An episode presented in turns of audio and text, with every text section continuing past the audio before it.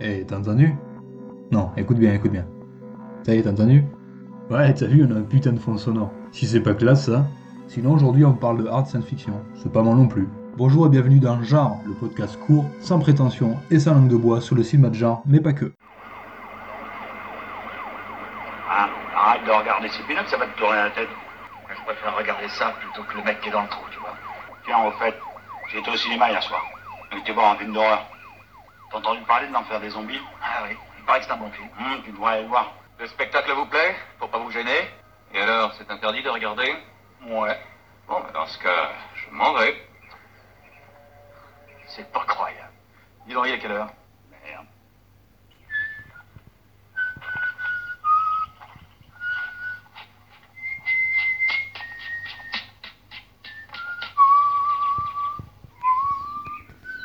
Des jingles de qualité, hein, toujours, on est toujours présent sur le, domaine de la galéjade. Bon, lance. Aujourd'hui, on va parler science-fiction. Vous l'avez vu, j'ai un petit peu remanié ma conception des cycles. Je pensais que voilà, euh, parler pendant deux mois non-stop de films de zombies, ça allait être assez lassant pour vous, mais pour moi aussi. Je suis pas sûr qu'il y ait tant de choses à dire sur cette figure-là non plus. Hein. Donc, je décide de mixer les genres, de mixer les cycles. Et voilà, je pense qu'à chaque fois, on mélangera voilà les trois genres en fait principaux du podcast, que sont les power horror, la science-fiction et les thrillers, pour avoir un panel, une diversité assez intéressante. Là, en tout cas, on est parti jusqu'à fin mars avec donc ce cycle zombie, la hard science-fiction et les thrillers autour des complots. Alors je sais, 6 mois ça peut paraître long, bon là on est vraiment dans une période de rodage hein, des podcasts et du blog, à savoir que j'ai beaucoup de choses à faire par ailleurs, mais je pense que d'ici, euh, voilà on va dire euh, mi-2021, on va rentrer dans un rythme assez soutenu et la durée de ces cycles-là sera beaucoup plus raccourcie, ça sera d'autant plus intéressant. Partez du principe voilà qu'on fait à peu près 2-3 podcasts par mois. Justement, deuxième genre intéressant, et auquel on va s'intéresser avec ce podcast, la science-fiction.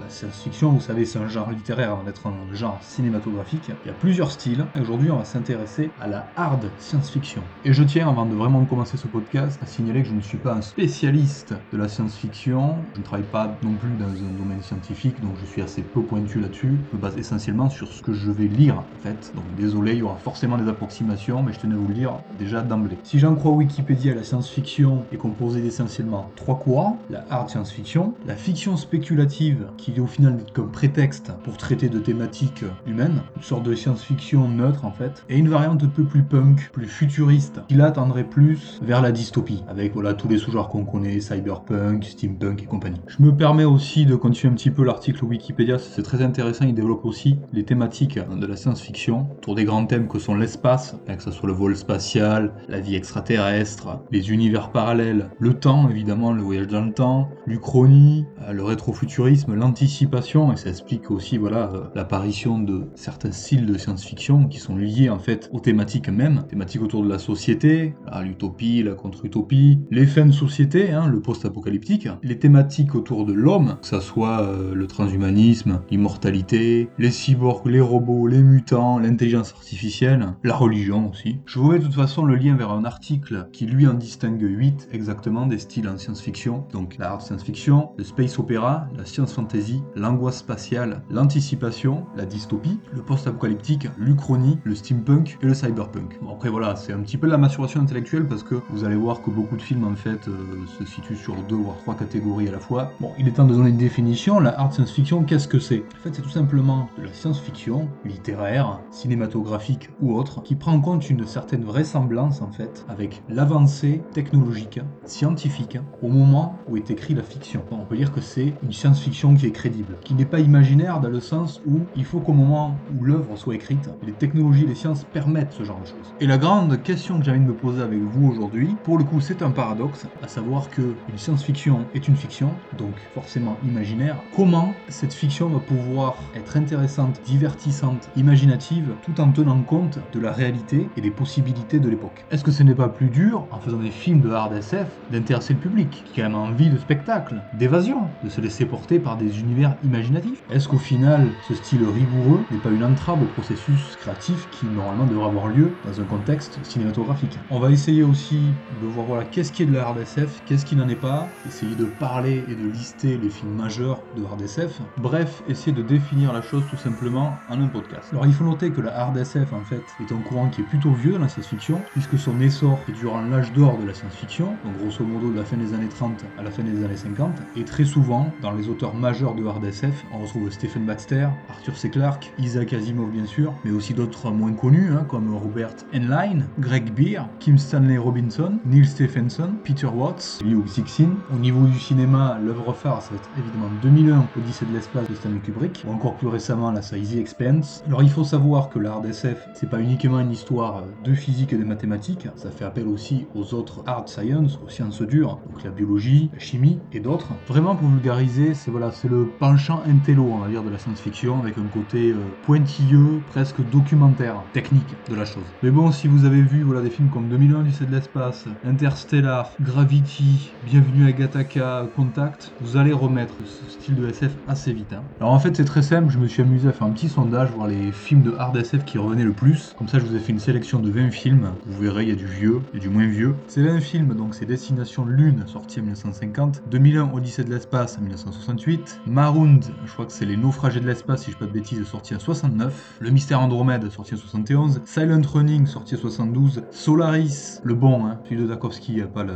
Hein, on s'est compris, sorti en 72, 2010, du Premier Contact, qui est une suite de 2001, Odyssée de l'espace, et qui est largement plus méconnu, ça c'est sorti en 1984, Contact, sorti en 97, Bienvenue à Gattaca, sorti en 1997 aussi, Primer, sorti en 2004, Les Fils de l'Homme, sorti en 2006, The Man from Earth, sorti en 2007, Moon, sorti en 2009, Heure, sorti en 2013, Europa Report, sorti en 2013, Gravity, sorti en 2013, Interstellar 2014, Ex Machina 2014, Seul sur Mars, sorti en 2015, et enfin Premier Contact, sorti en 2016. évidemment, il y aurait d'autres films dans la liste, hein. je pense à Sunshine, Robot and Frank, Ad Astra, euh, Phase 4, Abattoir 5, Intelligence Artificielle, euh, voilà, il y en aurait tellement. Mais là, c'est vraiment les 20 films qui ressortent le plus. Et puis ça vous offre aussi un panel assez grand, parce qu'on va dire que entre Gattaca, Contact, Earth, Moon, euh, Ex Machina, bon, et même Les Fils de l'Homme, a quand même un gros panel de ce que peut offrir la SF aussi. J'ai pu confirmer aussi en faisant ce podcast que vraiment 2013-2014, il y a eu une explosion vraiment des films de hard SF. Il y avait 4-5 par an, ça faisait très longtemps qu'on n'avait pas vu ça. Si on devait citer que trois réalisateurs un petit peu spécialisés quand même dans la science-fiction et notamment la hard science-fiction, il y aurait évidemment Alex Garland, scénariste de Sunshine, et qui a réalisé aussi Ex Machina évidemment, et Annihilation. Sans oublier la série Devs. Évidemment Steven Spielberg, prend compte du troisième type par exemple, intelligence artificielle, Minority Report même si là on tire un petit peu vers la dystopie, et Christopher Nolan évidemment, Interstellar bien sûr, mais euh, dire que par bien des aspects, le Prestige pourrait aussi prétendre être de l'art DSF, Inception n'en est pas très très loin, et Tenet, en tout cas s'il avait été un peu plus euh, pointilleux, pourrait aussi clairement prétendre être dans cette euh, veine là. c'est vraiment pour en citer que trois. Hein. Alors il est important aussi de préciser que dans un film de hard SF, on peut aussi extrapoler hein, à partir d'un concept qui est plausible là maintenant tout de suite, et qu'évidemment il peut y avoir certaines incohérences. À partir du moment où ça va pas vous sortir du film et qu'on va dire le, processus scientifique respecté, c'est pas ça qui va disqualifier un film. Si vous voulez, il faut vraiment que le, concept et le scénario tournent autour de ce fait rigoureux scientifique là. Après le reste, c'est un peu plus accessoire. Bon là on a donné la caractéristique principale de l'art de science-fiction, on a essayé de lister une grosse vingtaine de films, et là on va essayer de se pencher sur ces caractéristiques pures. Je me suis aussi amusé à raisonner en termes d'avantages et inconvénients concernant la hard SF comparé aux autres styles de science-fiction.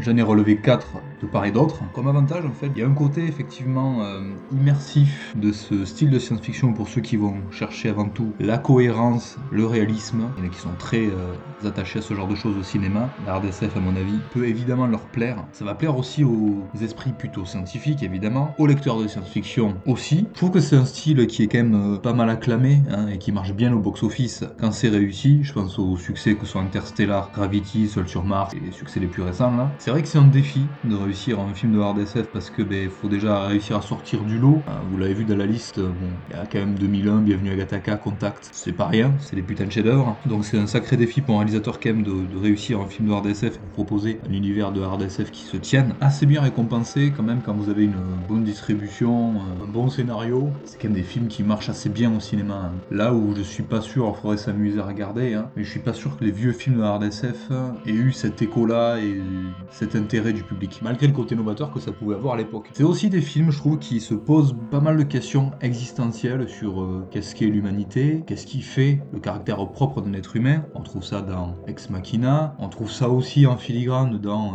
euh, déjà dans 2001, hein, dans la confrontation entre Hal, l'ordinateur, et l'astronaute, il y a déjà un petit peu de ça. Qu'est-ce que le but de la vie euh, Ça se retrouve aussi dans Les Fils de l'Homme. Enfin voilà, il y a beaucoup de thématiques autour de, de, thématiques philosophiques en fait au final. Et après en termes d'inconvénients, c'est vrai que ben, ceux qui vont aimer les films très très rythmés vont forcément être déçus. c'est pas des, des, films à leur conseiller parce que c'est quand même des films avec une certaine austérité, même si voilà, ça va essayer de compenser ça surtout par euh, les ambiances, le visuel. Un côté contemplatif, c'est des films qui sont assez longs aussi. Je me suis pas amusé à faire une moyenne, mais c'est souvent des films qui durent plus de deux heures, hein. mais qui, voilà, encore une fois, vont euh, vraiment mettre des, efforts sur le scénario, sur la mise en scène. Donc voilà, je conseillerais pas non plus l'art SF à tout le monde, ça c'est clair. C'est un style aussi qui est parfois incompatible avec d'autres styles de SF, euh, dans le sens où, voilà, quand ça va trop trop se mélanger, il va y avoir vraiment beaucoup trop d'incohérences. C'est avec Inception, bon voilà, c'est... pas forcément dire que c'est de l'art SF parce que ça va trop loin dans l'extrapolation. Star Wars, bon, c'est clair que c'est pas de la RDSF, mais c'est tellement un mélange de tout que bah, c'est difficilement classifiable, y compris en science-fiction. Vous voyez ce que je veux dire? Pour trouver de la RDSF pure, ne serait-ce que pour vous proposer d'ailleurs ma, liste de, 20 films là, honnêtement, j'ai cherché quoi. Et comparé au premier podcast, c'est un podcast qui m'a demandé pas mal de lecture. Hein. Et forcément, les films qui sont adaptés de nouvelles et de romans, vous savez, les, voilà, c'est souvent le souci des adaptations au cinéma, c'est qu'on se fait toujours une image d'un film, on projette en fait quelque chose quand on est en train de lire un livre, et euh, finalement, le résultat en image, on est souvent déçu. Donc il peut y avoir cet effet-là aussi pour la RDSF. Comme dernier inconvénient aussi, euh, c'est quand même des films où il faut quand même être attentif. Hein. faut bien suivre euh, sous peine de rien comprendre quelques minutes après. Il y a même aussi des films d'ailleurs où il vaut mieux avoir une petite connaissance scientifique, en tout cas du, concept mis en lumière. Alors à titre d'information et de comparaison, je suis allé voir du côté du box-office, et s'il en été autour de tous ces films sortis en 2013, 2014, 2015. Gravity, lui, est dans la liste des 50 films de science-fiction qui ont le mieux marché au cinéma. Il est en sixième position du box-office américain de l'année 2013. Il a rapporté 723 millions de dollars. Interstellar, lui, est 14e, toujours au box-office américain de l'année 2014. Il a rapporté 677 millions de dollars. Et seul sur Mars, bon là je prends vraiment ceux qui ont le mieux marché, hein, pour vous donner l'ordre d'idée. Lui, il a fait 630 millions de dollars et il était 8e de l'année 2015 au box-office américain. Alors évidemment, c'est des scores qui sont relativement faibles comparés à des Avengers, des Star Wars et compagnie, mais ça vous montre quand même que c'est euh, quand même bien placé au box-office et il y a vraiment un public pour ça. Hein. C'est pas un côté austère en fait, je pense, qui empêche les gens de s'intéresser à ce genre de film. C'est juste que, ben voilà, euh, on décide pas d'aller voir un film de science-fiction comme on décide d'aller voir une autre genre de film, on va dire plus léger. Il y a plus forte raison de la RDSF. C'est un parti pris, comme il y en a certains qui aiment le cinéma d'auteur et le cinéma indépendant, ben euh, voilà, il y en a qui sont plutôt fans de science-fiction. D'ailleurs, j'en profite pour placer une petite sur euh, une tendance actuelle hein, qui m'énerve au plus haut point. Je l'ai déjà dit sur le blog, enfin je le répète, on en fera certainement un article, hein, même si bon voilà, un génocide, c'est un petit peu sa spécialité de mettre en lumière ce genre de personnage, enfin en tout cas les personnages qui vont avec euh, ce rapport biaisé euh, au cinéma. Je veux bien sûr parler des grands défenseurs hein, du cinéma sans prise de tête, hein, pour qui effectivement Transformers, euh, le Marvel Universe, Avengers, même Star Wars, Star Wars pour moi c'est absolument pas un statut culte, même si j'aime particulièrement la, première trilogie pour l'avoir découvert étant ado, pour qui le cinéma effectivement se résume à ces franchises-là, et qui représentent à peu près malheureusement 70 à 80% du YouTube Game Cinéma. Alors ça, ça me pose un souci moral assez impressionnant, une espèce de croisement improbable entre un cinéphile du dimanche et euh, de gens très malhonnêtes surtout, hein, incultes, sans personnalité, et qui d'ailleurs vont de pair avec des gens qui ne vont au cinéma que pour ce genre de films, hein, des films à gros budget, des films bien décérébrés, qui sur le plan cinématographique n'ont aucun intérêt en tout cas, et sont tous réalisés d'ailleurs par des mecs plus ou moins interchangeables. Et quand, oh là là, il y a un truc qui sort du lot, genre Joker, oh non mais euh, c'est un film d'auteur, c'est chiant, euh, on dirait une pub pendant une heure et demie, oh là là, vous voyez le style un petit peu quoi. Aucune allusion évidemment aux faquins de nos ciné et leur fameuse objectivité slash professionnalisme de journalope cinéma. Attention, hein, vous avez le droit de regarder du cinéma euh, sans vouloir euh, réfléchir outre mesure. Non, non, là moi là je parle vraiment des gens qui ne sortent jamais de ce truc-là et pour qui ces films-là sont le summum du cinéma. Ce sont des chefs-d'œuvre indépassables. Le fameux logiciel hédoniste à son meilleur qui vous fait croire que non mais tu comprends le dernier Avenger, ça vaut bien un Kubrick Kubrick, ça vaut bien un Hitchcock, et ça vaut bien un Coppola parce qu'il y a plein de gens qui vont le voir. Il y a même plus de gens qui sont allés le voir que ces films-là à l'époque. Donc quelque part, Avenger, euh, meilleur que Kubrick. Et c'est là où on se dit des fois l'avortement, euh, faudrait y repenser quand même. On aurait peut-être un oxygène plus pur à la fin. C'est un peu comme si après une vie à bouffer des burgers, je rentrais dans un resto gastronomique en disant c'est nul, il n'y a rien à bouffer, c'est dégueulasse. C'est sûr que si vous n'êtes pas habitué à un cinéma exigeant, euh, qui nécessite un minimum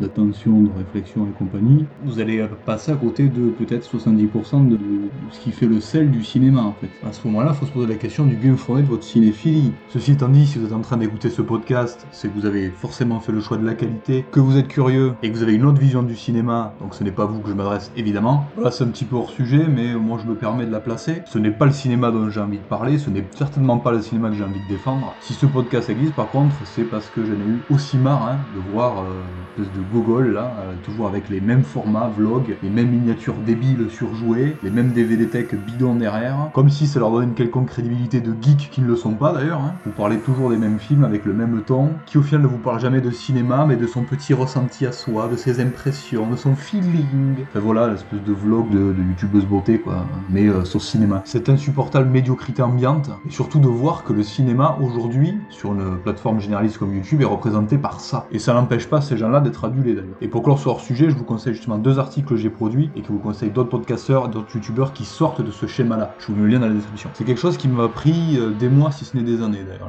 pour euh, effectivement vous expliquer à quel point aujourd'hui la qualité, faut vraiment la chercher. Hein. De toute façon, on reparlera de tout ça dans un article où je développerai un peu plus ma pensée. Mais vraiment, cette uniformisation de l'offre, de la demande et au final de la pensée, la disparition vraiment de l'esprit critique et de la curiosité, je trouve ça, c'est- insupportable. D'où le succès de ces formats-là, aussi infâmes qu'ils soient d'ailleurs. Calme-toi. Rappelle-toi ce que ta mère te disait. Jamais se moquer des handicapés.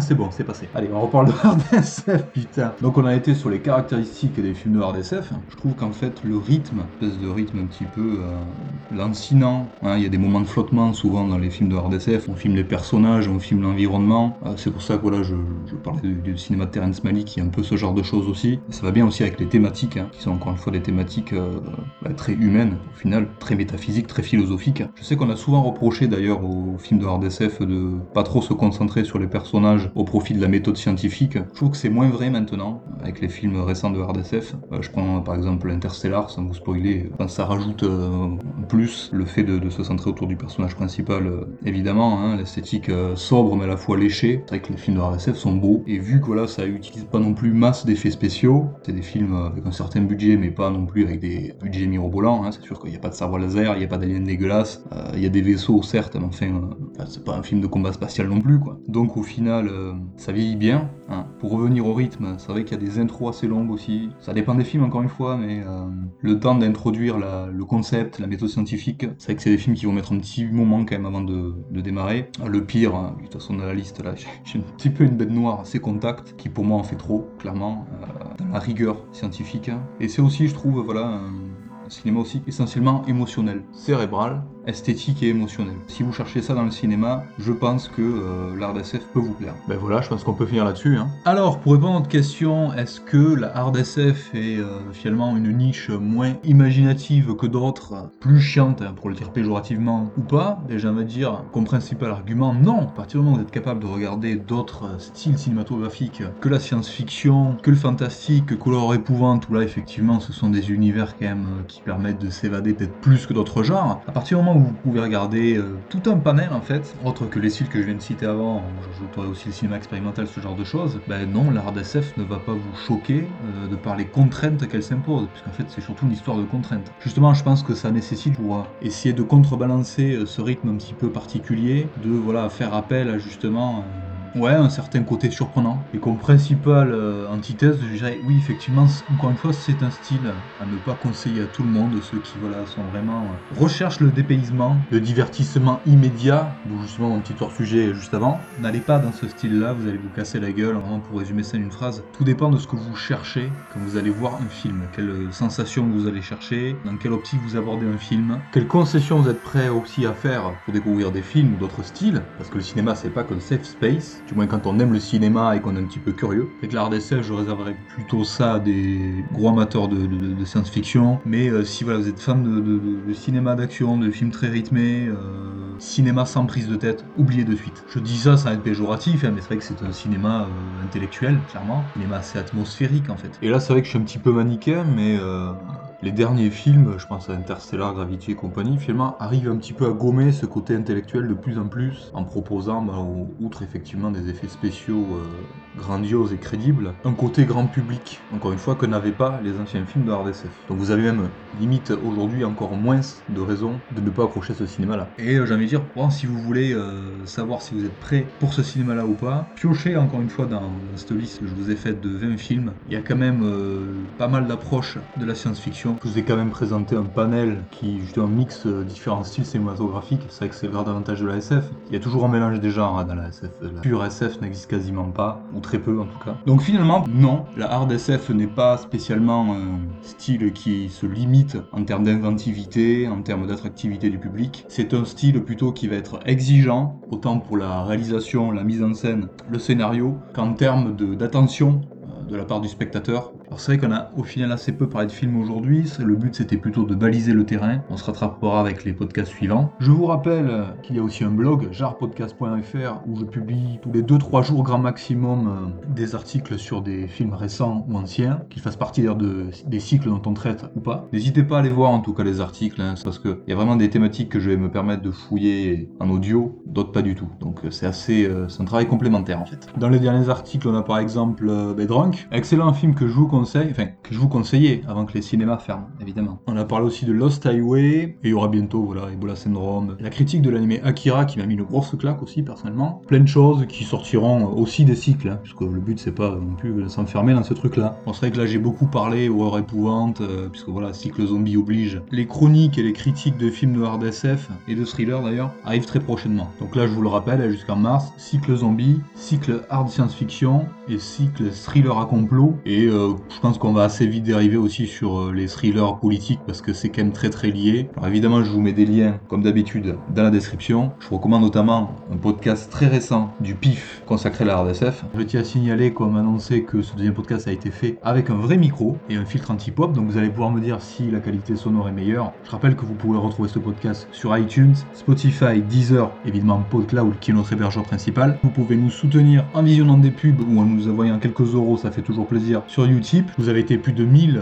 l'air de rien, à écouter le premier podcast, donc euh, bah, continuez hein, tout simplement, hein, même euh, relayez ça auprès de vos amis, hein, il n'y a aucun souci. Ceci étant dit, vous voulez écouter ce deuxième podcast consacré à la hard science-fiction? Quant à moi, je vous dis à la prochaine pour de prochaines perles du genre.